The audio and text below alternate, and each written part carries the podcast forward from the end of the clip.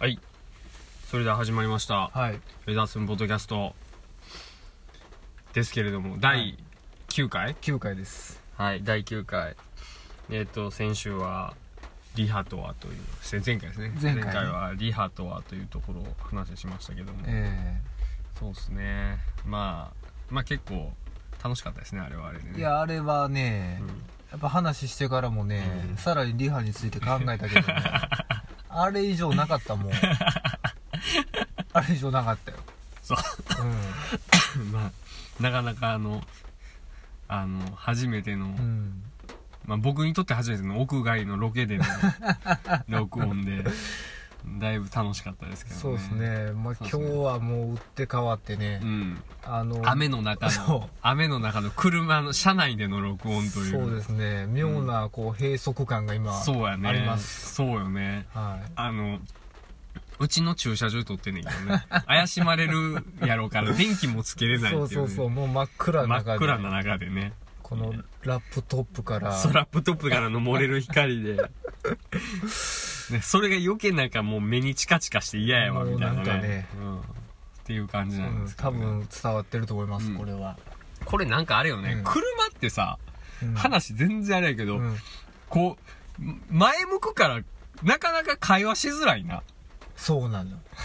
こう改まってやると。いやでも、うん。これあのー昔誰かが言ってたんやけど、うんうん結構人間って、こう整体して向き合うと、ちょっとこう敵対した感じにもああな言うよね言うよね。そうでもこうやって車みたいにあのー同じ進行方向をこう見てると、結構心が通じ合ってらしいよね。なんか夫婦でも向かい合って飯食うんじゃなくて、並んで飯食えとかって言うもんね。そうそうそうそう。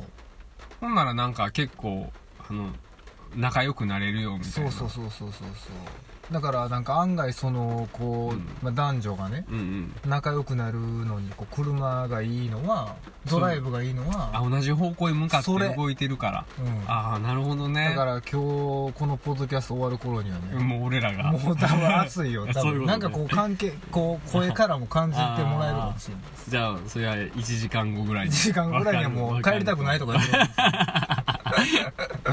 まあやりましょうか。まあそれはまあそれとしてね、時事ネタ。あ恒例の。これのはい。時事ネタ。なんかあるかなと思って。えあのラッチのツイートを見て僕知ったんですけど、えうん。あのー、ね勇ま勇ましいじゃないわ。ほんまこう言ってあれですけどアリアナ・グランデのライブコンサートの終わりにはい。テロの事件あって、はいはいはいはいでそこのねツイートのイベントというか、まあ、みんな集まってる中でね、うん。あるある女の人がうん「ドントラッキンヤン」が歌い出したらドントロックバッキンやんドントラックドントロックバッキンヤンが歌ったら そそれが大合唱になったっていうような動画が上がってましたけども。ね、まあ、またオアシスなんですけどね。いやでもあれあれはオアシスじゃないとできないよね。そうやね。やっぱまずうん合唱っていうところ。そうよね。うん。やしなんかそのまあマンチェスターっていう、うんうんうんうん。なんか団結がそうやね。すごいこう簡単にあの曲によってこう、できちゃったみたいな、うん。まあねその歌一つでそのテロの、まあ、被害とか、うん。まあその何ができるのかっていうところもちょっと難しいしこれまあちょっとそのそれ自体がね、あのー被害遭われた方に対してどうなのかというところも、ね。まああるんやけども。まあそういう話しちゃうとなかなか割と政治的なところとかにも行っちゃうから、うんあんまりね言及はしたくないところではあるけれどもね。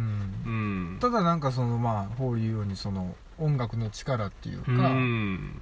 まあそういうなんかそのあとサビの歌詞とかも、うん。なんかこう今まで僕あんまりそのあの曲が、うん。なんか名曲ってあんま思って思ったことないよね。ないよね。ドントロックバッキンヤンガーをうん。名曲やと思ってるオアシスファンってあんまおらんと思うんやけどね。そうやねんな。なあ。どっちかっていうとどうでもいい人がそうよね。うん割とこの、なんか、ああ、オアシスビギナーだねっていう人がそう、そうそうそうそう割とこの、だって歌ってんのノエルやしな。ね。だからそういうのもあるから、あんまりあれやってんけど、やあの、ラッチが、うん。そうよね、今言おうとしてるんかもしれんけど、うん。その、歌詞が予言めいてるとかっていう。そうそうそうそうそう。うん。だってその、まあなんていうんかな。すごいそのね、被害に遭われた人の、うん。まあ、魂じゃないけど、うんうんうん。なんかそういうものがすごい想像されるようなそうや歌詞やねし、そうやね。でその「Don't Look Back in Anger」っていうね。なんかこう、うん。テロに対して。そうやね。なんかそのうん。ね、まあ、怒りで答えるん。のはどうなんやろうっていうような。でもねう、そうそう。ああの場でさ、うん。いやおそらくあそこで悔しい人もいたはずやのうに、ん。Don't Look Back in Anger っていう言葉のがある歌で、うん。合唱が起こってそこで俺は心揺さぶられたわけで。そうそうそうそう。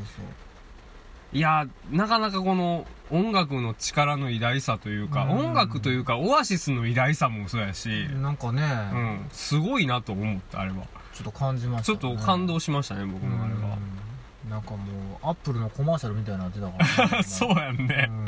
あの最後ちょっとおもろかったん。が、もうワンコーラス行くんかみたいなところでこう そうそうわって言ってるそのところがあったね。せめぎ合いも若干、そうやねそういうのもあったよね。うんあったけど、うん。まあまああのまあちょっとねそういう事件に関してはすごい、うん。まああの本当に痛ましい痛ましいというか、ん本当に残念やなと思いますけどもね、まあ、それ以外のとこはなんというか、うん。まあそういうこともあったということ。でもまあまあちょっとあれやけどまたもうちょっとあれやけど、うん。歌の力じゃないけど、うん。やっぱこのなんやろうね向こうの人っていうかマンチェスターの人なりイギリスの人は、うん。もう歌い出したらみんなあれ歌えるんよね。ああはいはいはいはい。やっぱ俺らはさ、うん。あの曲がこう例えばやで。うん。例えばこうわってこう歌い出してうーって歌って俺らもこうわってなるんかもしれんけど、うんにこと日本で置き換えたらそれが世界に一つだけの花やったりするんじゃない？あ まあそうやね。いや別にあ俺あの曲は悪い曲と思ってないし、うん。ええ曲やと思ってるけど、うん。ちょっと違うよなやっぱなんか俺らが思う熱さないよねそれだと。いやまあないよそこは。だから。なんかすごいやっぱ文化圏が違うとなんか全然この違うし羨ましくもあるって言ったらなんかあれや変な話やけど。うんうんうんまああのーやっぱりその今ホーリーが言ってるその文化っていうか、うんうんあのまあサッカーとかでも、うんうん。そのちゃんとっていうか、うんうんなんかその応援団が決めてる歌じゃなくて、うんうんうん。その時にやじったりとかするのを誰かが歌い出したら、みんな同じちゃんとするみたいな文化とかって結構あるわけですよ、はいはいサッカーとかはいプレミアリーグとかで、うん今日はこういうちゃんとが起こったみたいな面白いこうなるほどなるほどなるほどなるほどそれで誰かが言い出してみんな声合わせてバー言ってるわけだからそういう文化はあるのかもしれないなるほどねうんこうみんなで声合わせていくあんま日本ってないんかもねサッカー俺あんま知らんけどさ野球とかもあれやもう決まってるやんそうやね応援歌誰々は何々みたいなさ阪神とかそうやね。だから面白いヤジを飛ばしてる人とかいてると思うねんけど、うんうんうん。そこに節がついてこないそういうこととね。うん、うん。だからこれからもしそういう文化変えていこうと思うんやったら、うんうん。えー節付きのヤジを飛ばす。そうやな。ところから始めてそうやな。ううん。まあそこはあれやんかな。やっぱ J リーグに期待なんか まあそうやね。そう J リーグのファンも高齢化していってるやんか。高齢化してて若いファンも出てきてるけどあーはいはいはい。あのいわゆる J リーグ元年にあのね二十歳そこそこやった人たちはもう今や50 40代50代とかってなってきたらもううん割とこの枯れてきて愚痴も言いたくなってくる、ああはいはいはいはい。おいどうなっとんねんっていうのをこう節付きでこう。節付きでこう皮肉の効いたね。ちゃんと。ああなるほどね、うん。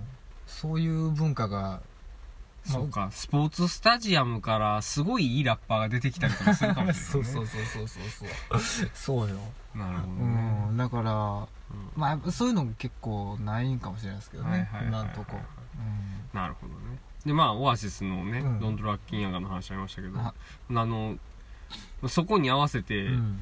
リアムがはい。なんかいつやったっけな？何日か前にツイートまたしたなみたいな感じのツイートしてはいはい。オアシス再結成かとかっていうもう絶対ないって思いながらみんな期待して で俺開けたらうん。ソロ、ソロ出すんだみたいな。ああソロツアーするぜみたいな話だったと思うんですけど。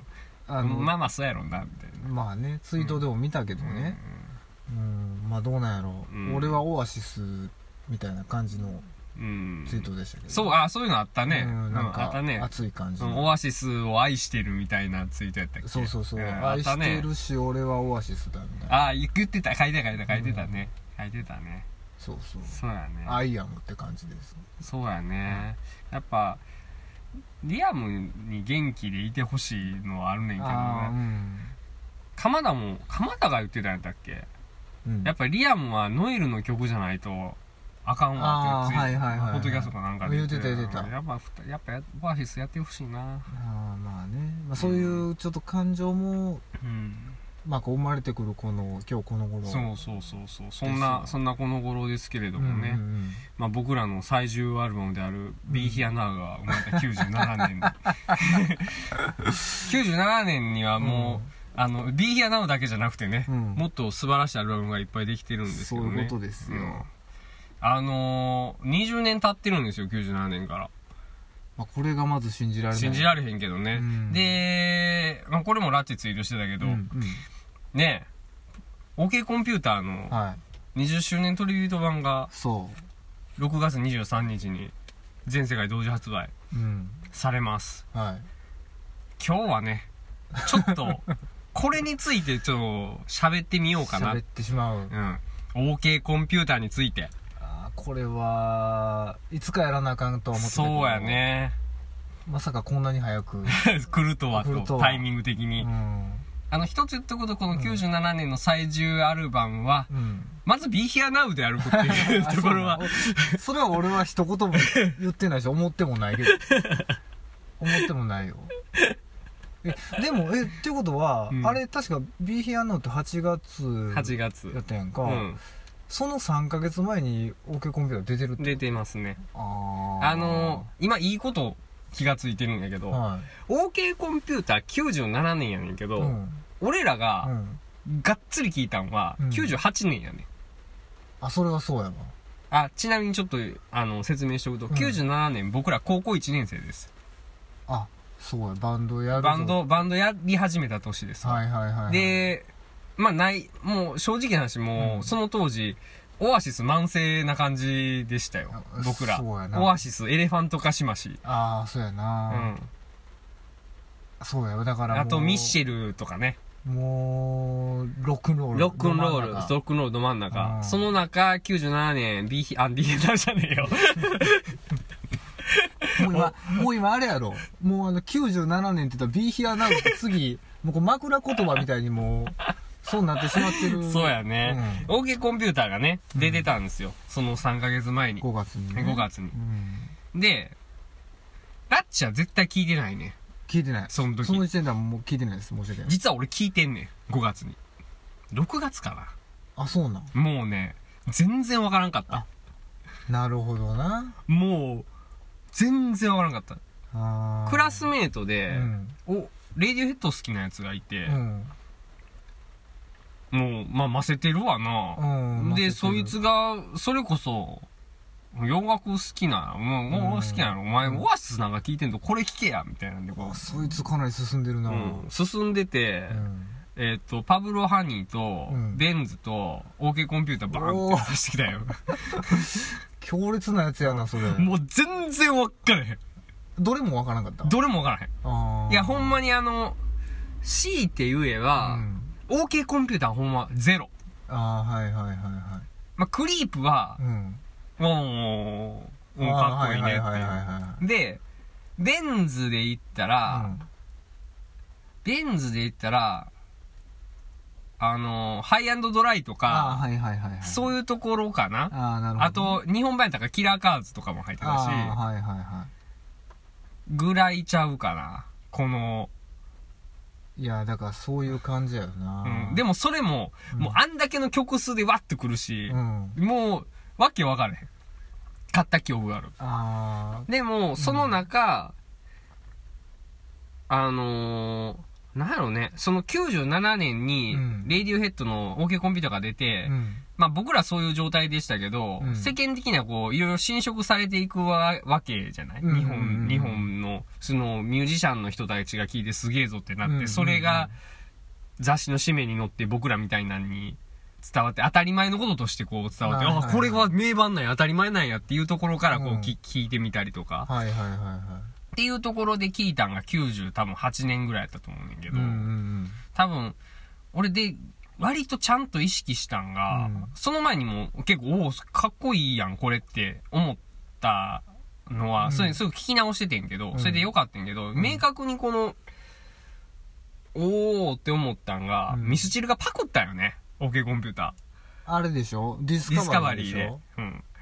そうだからタナソウに指摘されてたもんね。タナソウちゃう山崎山崎陽一郎に、うん、これ Radiohead じゃないですか。そうそうそうそうそうそうそうでもであん時にミスチルのやつ聞いて、かっこいいって思って、うん、でで、パクリやっていうのを見て、うん、あ、確かにそう、似てたかもな、とかで、こうやって MD 引っ張り出して聞いたら、うん、おおめっちゃかっこいいやんゲ、エアバッグみたいな。そこでか。うん、ああ。だから俺もその時ぐらいに、俺は、あの、うん覚えてるのうは、んえっと、ホーリーの家で聞いたのが最初だと思うねん。うんうんオケコンピュータうん。うんうー。んで、俺も、えー最初の感想は、あ、わからんなっていう。そう、嫌とかじゃなくて、うんえごめん、わからないっていう。うん。わからないよね。うんで、あのーなんていうんかな。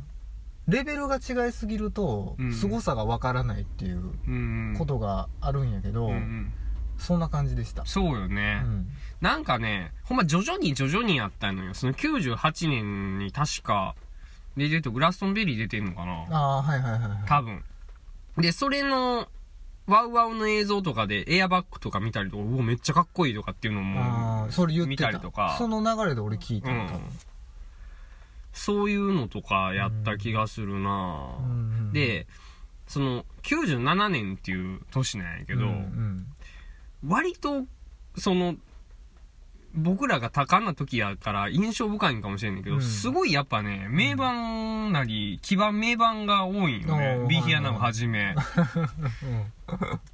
あの、今、97年って言ったらもう、うん多分洋楽好きからしたらもう OK コンピューターってなっちゃうんやけど。今はなってるう。ん。うん。洋楽で一番売れた曲、何か知ってます？覚えてます？え、97年。?97。年。洋楽で？うん。えっと、マライア・キャリーの Butterfly とかかな。キラメキウンバップ。あ、キラメあ、ウンバップ97年。あれ97年。あ、もうちょっと前かなと思あう。れ90年、僕ら高一ですよ。あ、高一か。すごいね、バカなポップみたいなもん、こう、流行ってたよ。バカというか、あれのバーンっていった反面、うん。その、アンチブリットポップみたいな、 Radiohead のあれもあったりとか、うん。あと、その、なんやろね、うんいろいろこの、スープが煮詰まる直前みたいな感じで、はいはいはいはい。あの、ケミカルの、ディグ・ユアン・ホンホールってあの、あるやん。ああ、はいはいはいはいはい。えーっと、売れたやつの前のやつ。売れたやつの前のやつ。白黒のジャケットのさ、あのあわかるよセセッティングさん入ってるやつわかるわかるわかる。とか、プロディジーのファット・オブ・ザ・ランドとか、あ、そうか。プロディジーもあの時なのかそうやね。プロディジーが、プロディジーがバンっていったのがあの時で。あ、そう。なんかあの、めっちゃぐちゃっとしてるね、今思ったら。で、プライマルもうん。出したアルバムがバニシングポイントなんよ。ああ、バニシング俺は個人的には結構好きなアルバムなんやけど、うん。あ、でも、なんか、ちょっとその、先から思うんですけど、あの、OK コンピューターだけが、なんか時代的にちょっと、俺の中では合わなくて混乱する。あー、かもね。うん、なんかその97年一緒にそういったアルバムと出てたっていうのがなんかちょっとそうなんよね、うんちょっとそうかもしれへんね。うんそうやね。うんだ Blur の Blur とかも97年だし。ああそっかということはやっぱ OK コンピューターすごいなすごいよ。うんあそうかすごいよ。あれもでしょ？あのごめんちょっと今洋楽話するけど中村和義？そう、中和もやで。その日本やったら中村和義がデビューした。デビュー97年の97年。あとスーパーカーもデビューしてて。ななんか、あんま俺知らんねんけどさ、うんうん98世代とかって言われてるの知ってる？ああごめんそれは分かるあのさ、くるり、スーパーカー、中数、えー、ナンバーガール、あまあ、す多分トライセラーとかも入んのかな？その辺のさ、バンドブームじゃないけど、バンドブームでしかも音楽のちょっと質が若干変わったな、日本の人たちみたいな。あの区切りが98世代って言わうらしいんやけど、はいはいはいはい。あれのもう、まさしく前夜が日本でも起こってて、ああそういう年やもんな、うんすごいね、面白かった年やったんやろなって思って。あの時もジャパンとかロッキングオンとかめっちゃ面白かったんよ。確かに面白かった面白かったよ。うんだってあそうやそうそうだって高校生のあれぐらいって言ったらなんかなあ、うん今で言ったらさこう、うん。ツイッターでこれ見見たっていう話から話盛り上がるみたいな感じで、うん。ロッキンオン読んでるのそうが前そうそう提みたいなそうそうそうそうそうそう。感じあったもんな。そう、ロッキングオンの別にインタビュー記事もあれやねんけどね、うん。あの、電気グゲングルの連載とかね あの、ホフディランの連載とかね、ああいうのが良かったんやけどそうやね。ないやだからそうよ、でなんかさまあちょっとこれ、今はまあ音楽の話やけど、うんうん。1997年ってなんかあんまり世間的にはいいことなかったっていうかなんかちょっと暗いニュースも多かったようなイメージがあ例えるのよ、ばどんなのいやだからあのーあんま言いたくないけどあの神戸のああ、はいはいはいはい。連続児童殺傷事件とかね。そうやうんうんうん。あったね。そういうのとか。なんか多分その年は、あの日本代表がうん、フランスワールドカップへの出場を決めたっていうことぐらいしか大きいニュースはいいことなかったと思うね、なんかちょっとそういう時代もあったような、なるほどうんね。感じ多分。いや、そうやね。うん。せあの、見返しと、うん。いや、俺これにあったってちょっと見返したりしてん、97うん年を。うん。すごいね、暗いモードのうん。アルバムと、うん。その、今のハンソンみたいな、もう、もう、バカやな、みたいなの、両極端で、ああそうやな。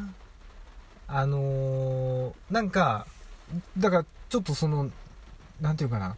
片や90年代初頭からのちょっとイケイケなモードを引きつ、引き継いでるというかこう引きずってるこうポップスロックと、うんなんかちょっと新しい何かを始めようとしてるグループがこうちょうどそうやね。ね。そうやね。あ分かる分かる。ね。で、97年は、うん。さっき日本の話だけど、うん。あのー、ファンタズマが出て、ファンタズマ97年か、コーネリアスね。あファンタズマが出てて、まあ、コーネリアスはそこで別に音楽やめたわけじゃないけど、あうん。まあ、そこから割とこの、まあ、割と作品を作るのをやめるじゃないけど、うん。そんなにあ精力的に新しいのを作るよううなん。活動スタンスじゃなくなっていったんかな？あそうなの？多分。次がポイントで、5年後、6年後ぐらいちゃうかな？そうかそんなに開くんか4年、4、5年あ空いてんじゃうかな？そうやねそっから多そういう、そういうサイクルでアルバムとかを作るようになって、それまで毎年ぐらい出してたと思うねんけど、なったりとか、うん。まあそれは音楽やめてるっていうよりも多分、ただ単に作り込むとか、モードとかの話だと思うねんけど、うんうんうん。まあそこに重なるわけじゃないけど、あの、割とそれまで精力的に活動してた小沢健二が98年の頭に活動を休止します。あー。あそうか。だってお酒も最近なんか20年ぶりぐらいって感じのうんあれやもんな、あの、何かしらかのこの移り変わりの時やったんかもしれへんね。いやだからねそうやわ。今思ったのが、うん。そのさっきのその明るいくらいの融合じゃないけど、うん。うんなんかね冷たい川でねうん。温泉が湧いてるところだけあったかいみたいな感じなんよね。なんていうのかなこう気持ち気持ち悪い感じ、そうやうね。ん、あのこう川やねうん。んやねんけど温泉が湧いてるところだけちょっとあのめっちゃ熱い温泉と冷たいのが混ざり合ってちょっと気持ちいいところがあるなるほどそんな感じするわ。あの、全然話違うんだけど。いわゆるこの、僕最近、古生物好きなんやけど。恐恐竜をはじめとする。あー。あむ古い生物。古い古い生物古生物、はい。はいはいはい新しい生命の誕生まあそれうん。40億年ぐらいに生命誕生してんねんけど、うん新しい生命っていうのはものすごく熱い水と、うん。うん熱い、まあ、お湯お湯っていうか、まあ、熱湯うとん。冷たい水がこううわって混じり合ってるところで生命っていうのが生まれる。おーまさにそんまさにそういうことやったんかもしれんうん。いやでもそんな感じだったんかこんなな感じやったんかそもの時さでもまあ僕らもうん。あの体験してるわけやん。その、うん。1997年、98年、うん。その時ってどんな感じだったんやろ？そうその時もそういう感じで思ってたんかな？思ってなかったよ。思ってなかった、うん。今思い返してそういう時やったってこと？そうやと思う。だってさう、ん、オケコンピューター聞いて、うん、革命が起こるなんて思えへんかったで。ああそうやな。結果的にやと思うし、それこそ革命が起こるって思ったところで言ったら間違いなく俺はあれやもん。うん。あのキッド A の方がなんかそう思ったしさああはい聞いた瞬間。にはいはいはいはいはいはいでなおかつやで、うんうん。あのそんなアルバムやったら、うん。あんなライナーノーツないって。ああそれはあれあれのこと言ってるのかな？あれのこと言ってます。あれのこと言ってる。あのねイエローモンキーの吉井さんとねあと、うんギターの人？なえ？えギターの人も書いてないやったっけ？吉井だけやったっけ？俺は吉井さんの吉井だけか、うん。吉井だけか、うん。そのがライナーノーツ書いてて、うん。棚層がもちろんライナーノーツ書いてるんやけど、うん。うんうんそれに並んで書いてて、うん。いやそれがもういわゆるもうもう有名な話ですけど、すごいクソでね、いやーそれその話しちゃうの、うん、あれはないなと。いやなんか俺は正直覚えてなくて内容とか俺も全然覚えてないけど。だからどうせ覚えてるのはあの最後のそうそうそうそうあれだあれだけあれだけ。負けねえよっていうやつ。対バンしようぜみたいな対話しようぜみたいな。あーどこの立場から物言うてんねんっていう。でなんかまあ先行で聞いてるんかなんかけど、とにかく暗いとかって言って書いてあってなんやねんそれみたいな、ああ俺もそれ覚えてないわ、うんそう。まあでもそういうまああれはある種リアルタイムで読んでるからね。そうやね。ある意味伝説やと思うんだよだ あのイエローモンキーっていうこの日本のロックでの代表格やんか多分。まあまあ多分今からこう言うても。うん。それのね評価がこうかなり微妙なのは、うん。97年あ97年のフジロック。フジロック初めてとしてやで。フジロックって97年97年から。97年のフジロックのあのふイエローモンキー散々やんって言うんけど、うん。その97年のフジロックと、あとは OK コンピューターのライナーノーツのせいやで。ああなるほどね。え敵に回したってこと？そうそうそうそうそうそうそうそう。まあライナーノーツははっきりおまけやけど、うん。そうフジロック始まった年や97年。そうかもう俺。あのあのフジロック伝説のフジロックもうということは僕も20年間、うん。あの 今年こそ行くぞ行くぞって言っていや20年間行ってないっていうか行くぞ行くぞっていうか、うん。もういや俺は興味ないねんっていうスタンスからほんまは行きたいのにっていうそうやね。もう20年になるんかっていう。懐かしい話しようか、うん。98年の話。うん。98年あのバンドでうん。ねフジロック今年は東京のはいはいはいはい。お台場？な、な、ま、ま、幕張？まあ知らんけどやる。で。ちょっと待ってお台場あれどこやったかな？忘れたけど、とにかく都心やわ。そやな。で、やるみたいな話があって。いや、結構そうそうたるメンバーでう、ん。ね、ビョークがヘッドライナーやったんやったかな、あ2日目の。そうやった。っけ？イギーポップとかね。あいや、結構、いや、まあ、結果的には大成功のフジロックやったあんやと思うんだけど、それにね、僕ら、あの、行こうかっていうようなバンド的に雰囲気があったにもかかわらず、うんあの、浜田が個別で動いたんかな？行こうや、みたいな。二人でこう電話かけてきてう。んうんうんで、で、それに対する、俺とラッチの答えが、うんええわっていう。ああそうやねんな。で鎌田が当時のドラムの引き絵と一緒うん。二人で行ってね、言ってた。行って。でその「ええわ」っていう答えをした直後にラッチが俺に電話かけてきて、うん。感動したとか言って。なんじゃそれって思って。いやもうだから人としてもあかんわ多分ねひねくれすぎてたよね。ひねくれすぎとってもうわけわからんわ。そうひねくれすぎてわけわからんねうんほんであれやん二人でデモテープ作ったよそれ二人でな、まあ、あのあの他のね鎌田とうん。ドラマーがこのフジロック行ってる間に僕らはなんかミュージシャンっぽいことせんとあかんって言ってそうカラスハンマー城っていうね。ああもうなんかほんまそういうのやな。頭痛いわほんま。思いデモ作って。うん。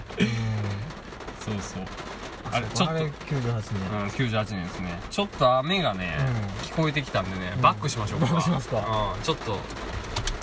大丈夫ですよこれバックして。バックしてちょっといけるかなと。ちょっと待って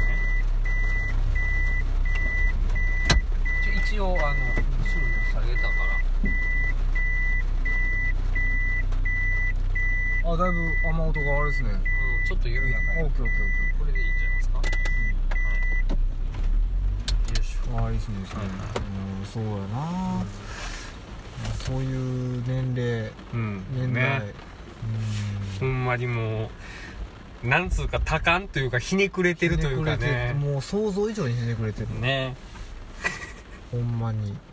ちょっとびっくうん確かにそうそうよね。う、ん。97年フジロックが初めての年うか、ん。そうやな。まああのいやほんまにそういうちょっとなんか気持ち悪い時代というか あのやったんかもしらん。時代のせいにして自分時代のせいに自分たちの気持ち悪さをそうそうそうそう磁場がね磁場のせいやと思う、うん、自分があんなにひねくれてたのが あのちなんかこう全世界的な磁場のせいやと思う、うん、と思うよ今思い思ったああそうなんかもしれへんね、そうやね。まあでもそんな時うに、んまあ生まれま生まれた OK コンピューター OK コンピューター。まあその OK コンピューターの話はちょっとしたいんけど、うんうん今回あの OK コンピューターの20周年えー記念うん版でいいんですかね、うんうんで一応ササブタイトルなのかあのなんつうのかな、うん。うんそれに付けられたアルバムの意味合いなんか分からへんけど、うんうん OK ノット OK っていうああはいはいはいはいのが読むんやと思うんやけどね、うんうん。っていうふうに読むんかな？っていうのがつくのかな、うん。まあ、そこには未発表曲集とかはいろいろ入ってて、あの幻の名曲ねリフトが,、リフトが入ってるっていうね、うん。リフトはまあまあ多分ねレイディオヘッド好きな人やったら絶対にもうまあ何かしらかの方法で聴いてるのかと思うんなんですけど、かライブ版で載ってるとか、うん。うん。なかなかあのなんでしょう名曲かって言われたらん。正直分からん部分もあんねんけど、でもなかなか感動的な曲ではあるよね。そうやね。多分ライブであれやられたら結構おーってなる。おーってなるんやろうな。リフト来たってなるなるんやろうね、そうなんやろううんね。うん。だからあのーまあちょっとこれはね、うん。俺の予想なんやけど、うんうん。あのーまあリフトとか、うん。えーまあ未発表音源もなんか3曲ぐらい入るみたいなちょっと記事を読んだんやけど、あのーまあちょっとうちのデザイン部のねうん。森田君がこの前ちょっと、えーネット上の記事、ニュースを僕に送ってくれたんですけど、うんえっと、リフトがうん。あのまあ OK コンピューターにまあ入るまあ音源やったと思うねうん。んいい曲やし、うんでもなんかその OK コンピューターが出る前のツアーでうん。リフトをやるともうお客さんがなんかその曲だけすごく盛り上がって、うんうんなんだかななんかアラニス・モリセットと一緒に回ってるツアーかなんかなんかこうもう客が熱狂しするみたいなすごい特別な曲やったらしくてこれを入れたら次のアルバム売れすぎると、マジで？というまあまあっていうなんかのインタビュー記事が載ってて、うんうん。まあ俺はそれはまあ確かにそうやろうなと思ったわけよ、なるほどね。うん、でもなんかあのあゴミ捨てはるのか。でもなんかそのまあ確かにその感覚もあってて、うんなんていうんかな売れすぎるっていうか多分その OK コンピューターっていうアルバムにはちょっとやっぱり入るべきじゃない曲やったんかなと、そうやね、うん。あの俺もこの今回その記事とかで出てきてリフトが入るっていう記事の中で、うん。あのー元ロッキングオン編集長なんかな、うんうん宮崎っていう人がいるんだけど、うんうんうんまあ、その人が書いてた記事であのーまあ、サウンド的な分析として、ちょっとリフトは、まあ、OK コンピューターでさうん。うんよく言われるのが、うん。あのプログレッシブだと、まあまあ本人たちは否定してるけどさ、うんうん。まあ、ピンク・フロイドとかそういうところの影響があるのかないのかとかっていうようなサウンドやったりする中で、リフトって割とストレートでさそうやねちょっとずれるんじゃないかと、うんうんその OK コンピューターにも綺麗な曲はあるよ、うん。ノーサプライズとか、うん。でもちょっとノーサプライズもあれは割とさうん。あの皮肉めいてるやん。ねあのサウンドが、じゃなくて割とストレートにリフトっていうのはうん。あの綺麗なサウンドじゃないけど、ん。作られててそういうところのサウンドプロダクション的にちょっとズレがあって、うん。揉めたんちゃうかっていうような推測もされてて、まああそれまさにそうなんちゃうかなみたいな、うん。そうやねだからちょっとあれねベンズ寄りなんよねなんかそれなんですよ。うん。あのー今僕が言 言いたいことっていうか、うんこの、まあ、6月23日にね、うんうん。まあ、そのアルバム出て、うん。おそらく、うん。その未発表になってる曲は、うん。多分ベンズとうん OK コンピューターの、なんかすごい中間にある感じの音源が出てくると僕は思ってるんですよ。音色的には、そうやうね、ん、だからそう今言った通りうで、ん。なんていうんかな。多分あのー OK コンピューターを作るにあたって、うんあのこれはなんかのインタビューで読んだことあるんだけどこう第2のクリープ。うんうん第2のベンズを作らないっていうのが多分一番の大きい目標だったと思う、うんうんうんうんうん。でリフトって第2のクリープであり、うんうんこう第2のベンズのうんうん。やっぱり延長線上にあると思うんうんですか、そうやね。だからそれを排除したっていうところがやっぱりこの OK コンピューターを名盤にしてるやっぱ一番のこうゆえんというかね。そうかもね。うん。そうなんよね。うん、だから今度そのまあ今まで聞いたことない曲が入ってくるサウンドはちょっと楽しみにしてるんやけどね。そうやね、あれってリフトを、スタジオ録音を新録したってことなの？いや違うと思う。当時の撮ってたんや。撮ってると思うよだって。あ撮ってたんや。うん。俺聞いたことあるのって全部ライブ音源ライライブやな。うん。だからオリジナルテープその当時のオリジナルテープを今回っていう記事を読んだかはあらそうなんや、うん。それは楽しみやね。興味深いやんか。興味深いね。そうそう。だからいや実はねこう真剣な話あの、うん。まあこの OK コンピューターの、まあ、記念版出るっていうので、うん。ベンズもうん。ちゃんと聞き返してみたの。うんうんで、まあ、OK コンピューターも聞き返してみて、やっぱねあの OK コンピューターになるまでのその、まあ、ベンズって1995年に出てるんやけど、この2年がやっぱ相当レディオヘッドにとって大きかったんじゃないかなっていそうやね、うん。まあ、ベンズはベンズでさうん。あの当時のさ、うん。まあ、オアシスはモーニンググローリーやからさ。そうやな。うん。あのまあどっちが秀でてるかっていうのはまたべ全然次元が違う話だと思うんだけど、うんうん。そのそういう意味でいくとまあ異質よね多分イギリスの中ではね。あベンズが？一人だけトリップホップやってるみたいな感じやからさ。うん。それでもこのえその異質な中異質な中にいたとしてもやっぱり全然 OK コンピューターには及ばんもんね。及ばない。うん。であのー俺一番聞き返して思ったのがあのーベンズってさ、うん。まあプロデューサーの、えっと、ジョン・レッキーか、うんうん。ああのストーンローゼズとかやってる、で、まあ、ナイジェル・ゴードリッチももちろうん。ん入って、レディオヘッドと、まあ、この3組みたいな感じでプロデュース名義されてんねんけど、うん。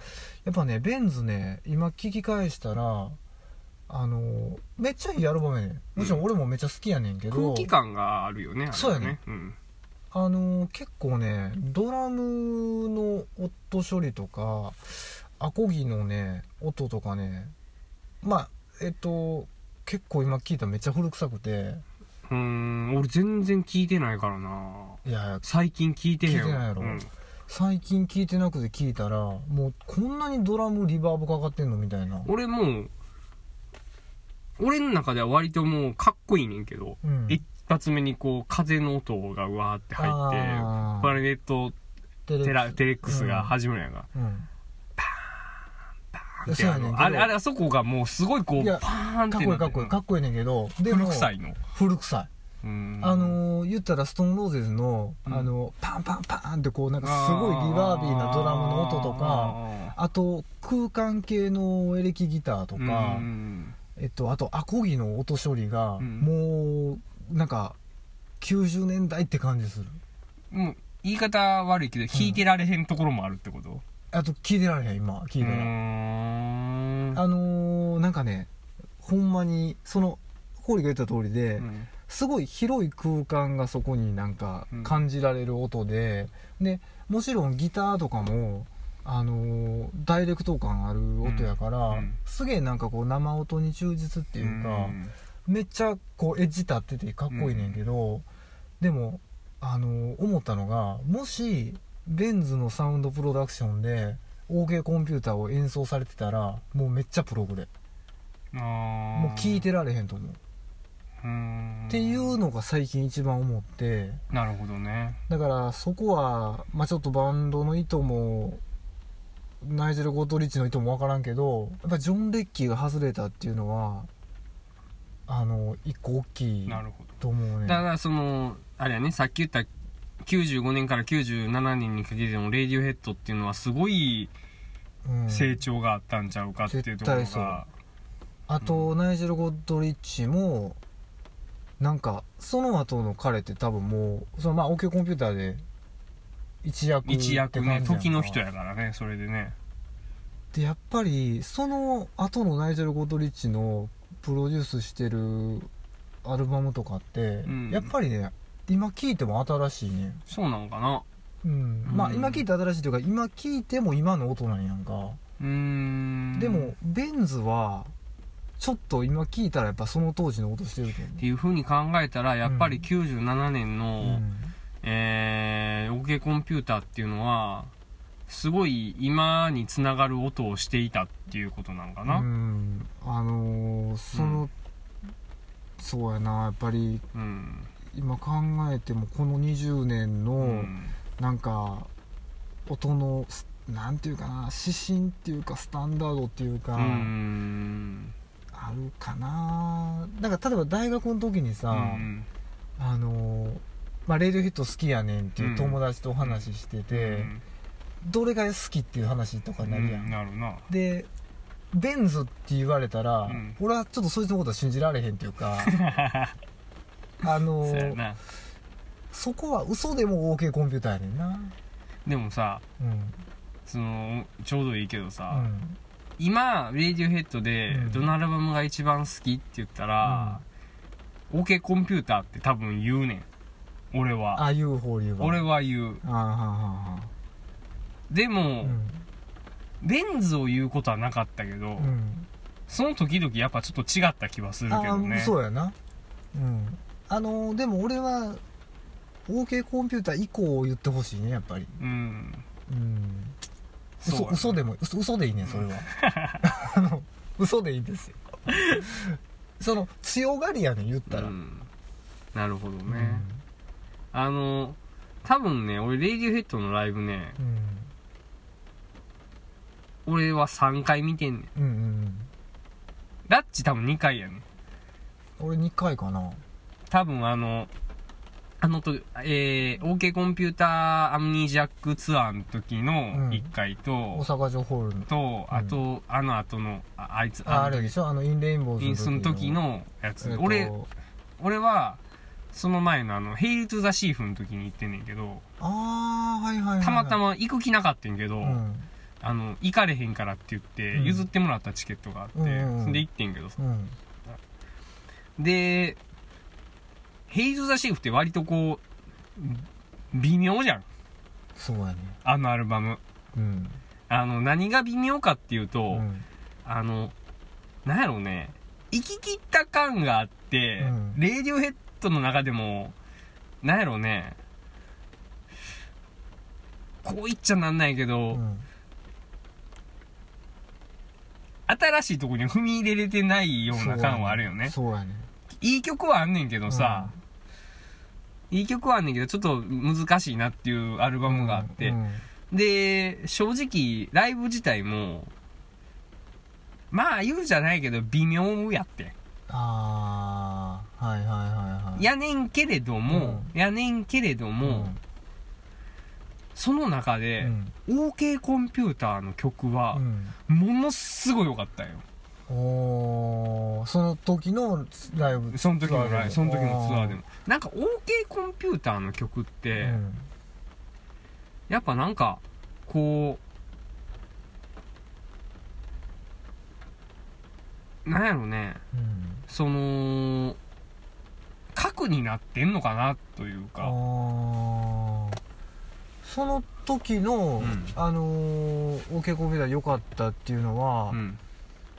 えもうあれ？やっぱり別格で良かったの？そのまあそのライブの中で言えば別格でよかった。もう飛び抜けてたね。あーそれなんなんでそこなんかその良かった理由ってなん結構なんやろうね。あの、それこそん、あれよ、あの、うんあれとかもやってたと思う。確かやっててん。あの、えー、いやいや、あの、キッド A とかさ、うんうんうん割と、なんつうんやろ。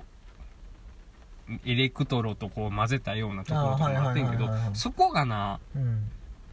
うまいこと煮込めてない感じがあったりとか、で、ヘイルトゥザシーフとかうも、ん。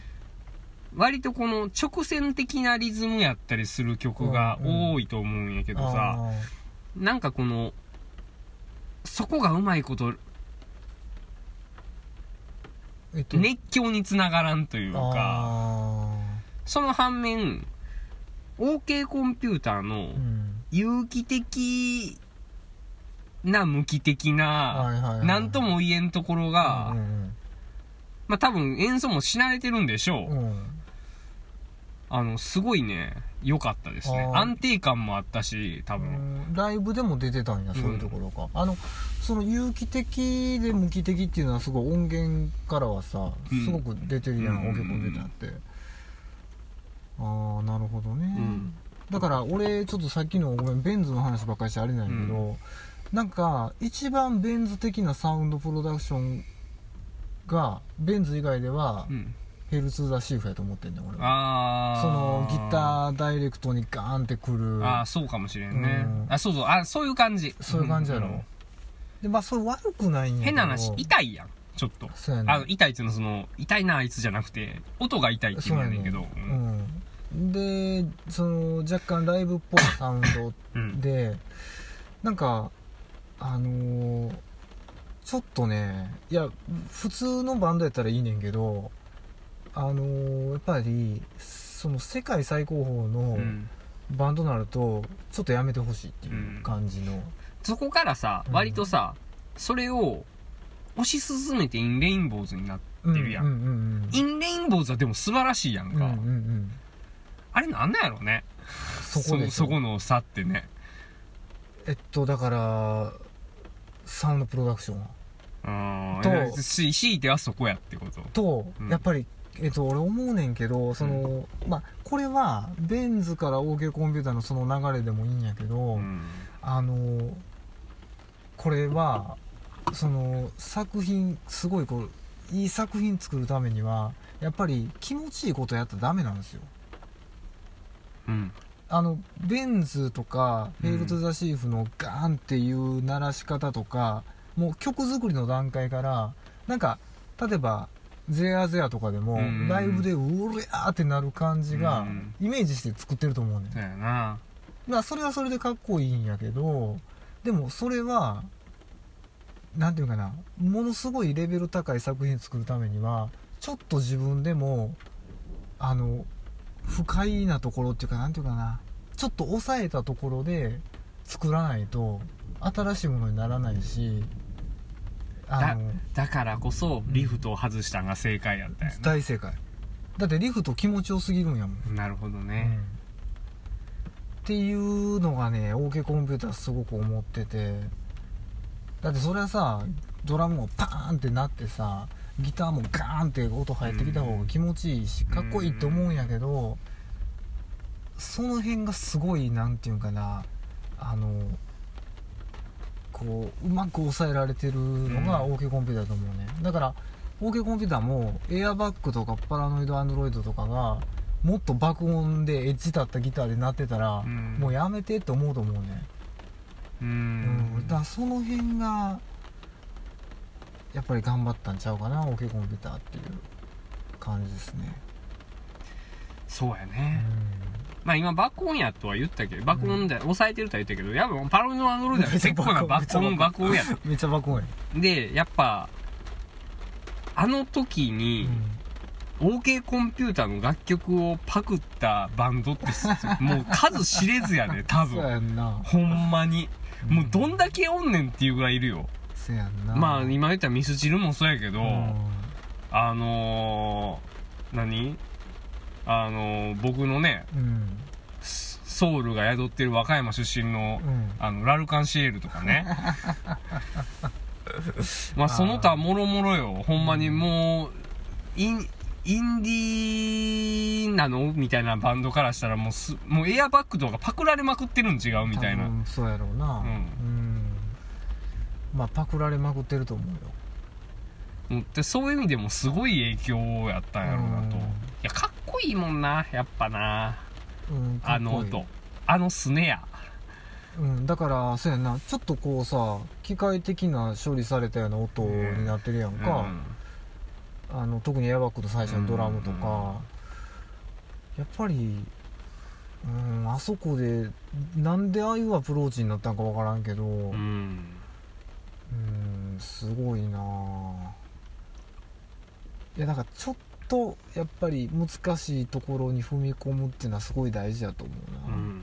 だってあのエアバッグもさ最初のベースとかもなんかわけわからん。やんわけわからん。あれね俺らもパクろうとしたもん。うん。俺もあれパクりたかったもんあのベース。あ僕当時ベースやったんですけど、ね、あそうそうそう。そうそうべ今ちょっとベーシストの顔してるそうそうそう。もんちょっと今。あのベースうんあれああん何あれって思ったもんね。あれどうやってあんなん作れたんやろって。いや今やからこそさ、多分エアバッグがあるからこそ、ああいうことを弾く人も多いと思うねんけど、うん。ロックバンドであのベース弾いてるのっておらんかったよ。いやーそうやんな。まあちょっとあったとしたら、マニぐらいちゃうかな。ああはいはいはいマニがこの、レゲエのこう影響を受けて、うんちょっとダブっぽいベースを、それこそバンシ君ポイントとかで弾いてると思うねんけど、うんあプライマルスクリームね。じゃあ音をこうパンっては抜いたような、うん。そういうアプローチをしてたと思うけど、うん。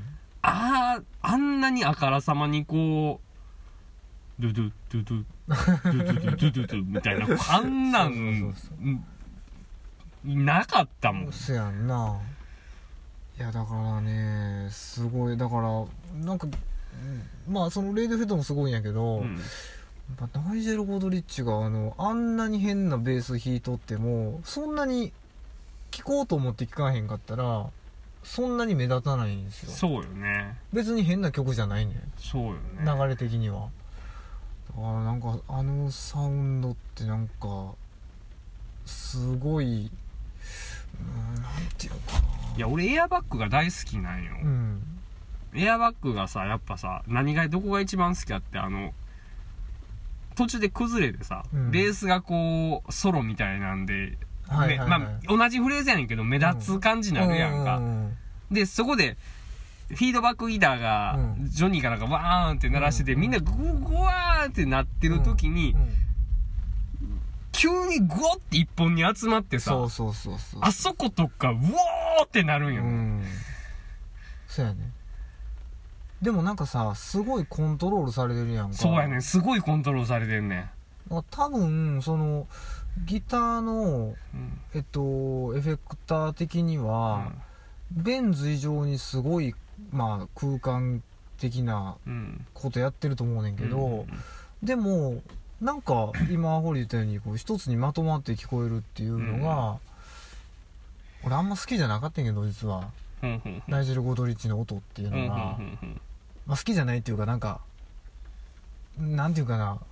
どっちかって言ったらまあもともとはそういううんもうちょっと生音っぽい音の方がいいと思ってたんやけどやっぱりそういうのをこう改めて聞き直していくと彼がすごいんかな。いや、でもあれすごいよ。あの、正直、うん、他のアルバムではうまいこと言ってないことも多いよ。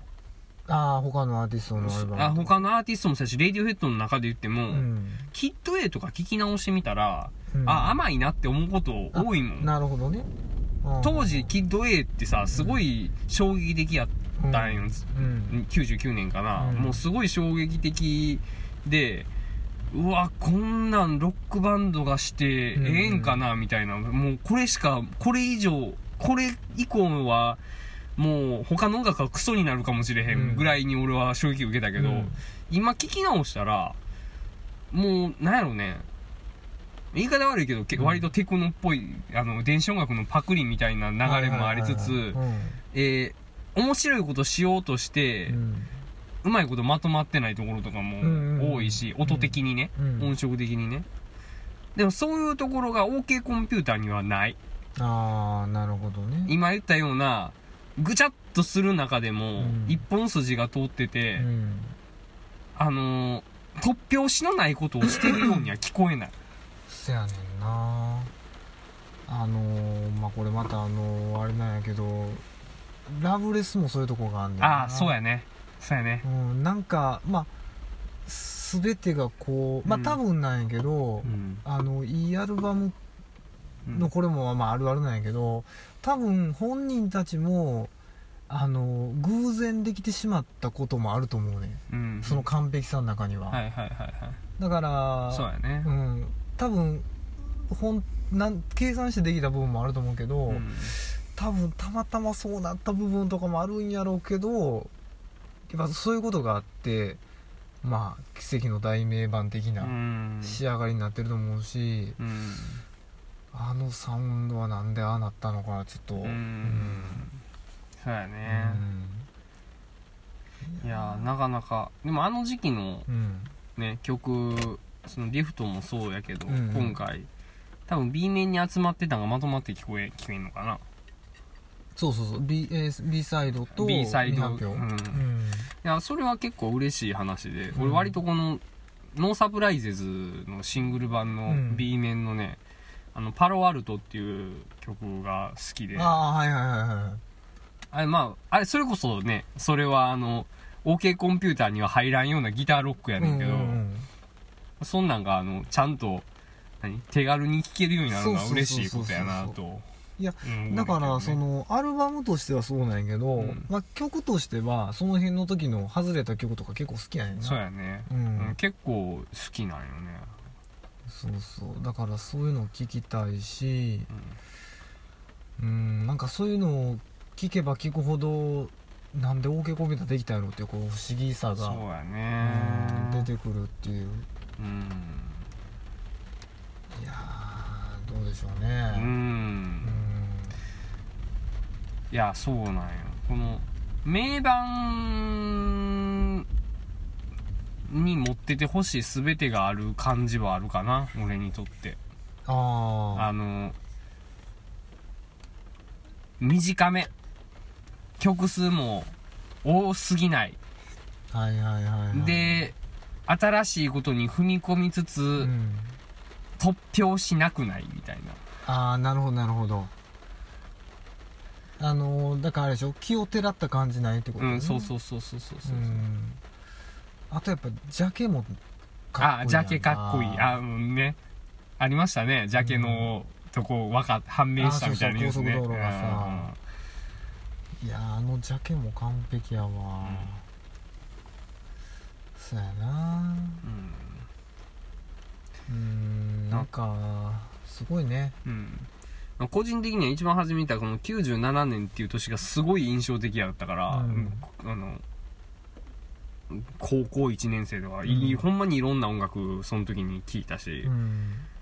スヌーザーとか、まあ、音楽雑誌もめっちゃ読んだし、スヌーザーロッキングオンバズとか、うんまあ、いろんいろいろ読んでたし、うん。もうほんまいろんなこと吸収したところの本当の頭のきっかけのアルバムみたいなところがあるからさ、アルバムっていうかそのその時に俺ら俺が聞いたわけじゃないけど、ん。世間的にエポックメイキングやって言われてるようなアルバムやから、うんうん話すネタには困らんねんけど、うん。うんでもなんかいろいろ考えたら面白かったね。ああそうやな。ううん。ん、なんかなんかまとめれる言葉とかがあればすごい締まるねんけどね。えっ、とね、いやまとめれる言葉はちょっとごめんなんかなくなってきた。だんだん。なくなってきたわ。あのなんか今話してれば話すほどね、うんちょっと分からなくなってきてうんうんうんうん。何がすごいのかが。いや自分なりにこういうのっていうのはなんかずっと思ってたんやけど。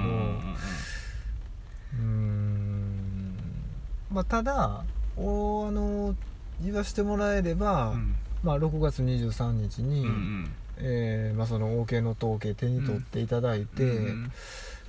その、まあ、ベンツから OK コンピューターへの流れうんをうん。感じながら聞くと非常に面白いんじゃないかと、そうだね。うん。そうですね。まあ何倍か楽しめるんじゃないかなと。そうやね。ううん。んいうのはあるかな、そうやね。うん、でまああのちょっと分かったような顔して、まあ、これはもうリフトが OK コンピューター入らなかったら必然なんだよねみたいな感じであ聞いてもらえると2っぽいっていう。ーツーっぽさを演出できると。そう。かっこいいリスナーになれるっていう、なるほど。うん、まあそういうことですそういうねうことですね、ん。まあその97年という年に OK コンピューターが生まれたのはうん。ある意味必然やったと。そうですね。うん。冷たいのと熱いのうがん。ぶつかってねそうそうそうそうそうそうそうそうそうそうそうできたと、うそうやね、ん、あそうですね。そういうことやったんかなうん。そういうところでいくと OK の特権っていうその、ん。タイトル自体もなんか意味深に思えてくるね。なんかわそうやからんけどね。そのなんか冷たいのと熱いのっていうのところとなんか被るような気もするしね。なるほどなるほど。う、ん。なんかこうまあまあそのまま読み取ればまあ OK ではあって OK じゃないみたいな感じのね。うん。あーまあこれ楽しみ、そうやね、まあ、ちょっと一回それ聞いた後まあ僕来るか分かりませんけど、うん。ちょっとまあ僕のこの予想がどうやったのか。そうやね。いや全然ベンズちゃうやんみたいな感じのあの曲が収められてるかもしれませんけ そうやどもね。そうやね。うん。うん。まあまあその辺もじゃあちょっと、そうやよね。あの決して別に僕ら未発表曲を聴きたいわけじゃなくて、うん。ただただその何かを確かめたいんよね。何かを確かめたい、多分ね。うん。うん、そうなんよ。それとその今回まあこういうアルバムを出すっていう、うんうん。まあ何かその面白さというか、うんをバンドが感じてるのかちょっと分かんないですけども、うん。まあ、そういうのが感じれたらいいかな。そうやね。うあとやっぱん、うん。これはあれやけど何かしらかのアンチテーゼもあるんからね。自分今の時代への。あの OK コンピューターってさ、うん。まあ聞こうと思ったらそれこそ Apple Music でも聴けるわけで、うんうん。Spotify でも聴けるわけやけれども、うんうん。パッケージを手に取った人にしかわからないその20周年記念版の空気感みたいな。なるほどね。そういうところもあるんかもしれへんねディオヘッドってあんまりそういうことせえへんやんか。せやな。それが、おその彼らがするわけやから、うん。その、何々記念版っていう。なるほどなるほど、うん。まあ結構ネットとかでもね、うん。先にフィジカルじゃないやつ配信したりとかもうん。うん割としてるからそうそう。そうそうそう今回ちょっとそういうなんかあるんかな、うん。っていうところもあるんかもしあれんなるほどね、うん。まあ我々としてはそういうまあアルバムとしてのうん。この1枚もちょっと楽しみたいなそうやね。わかりました、うん。はい。はい。じゃあまあ今日のところははい。まあまあ今度聞いた時またちょっとそうやね、はい、話しようかということで、うん。はいやーどうしましょうかねあのサーチンドペパーズのね50周年記念版も欲しいなっていうところがあるんでい、本当ねあの結婚した身としてはすごいもう CD 買えは得ないんですよね なかなか。ああなるほどね。なその中でこの月2枚っていうのはなかなか厳あしい。厳しい、なかなかあの今日は話せなかったですけど、うん。サーチンドペパーズもね、うん。なかなか面白いですよ。ああの著名人がいろいろ書いてますけど、うん。いやなかなか面白いですねあれもねまあそれもまたみんなチェックしてみてなるほどくださいねじゃあそうういうまあうん。こう記念版出てくるのは OK だけどノット OK みたいな。財布的には。ということで今日はも そうう締めさせていただきます。お後がよろしいようで。はい。はい、ではじゃあありがとうございました。ウェザースプーンポッドキャストでした、はい。失礼いたします、はい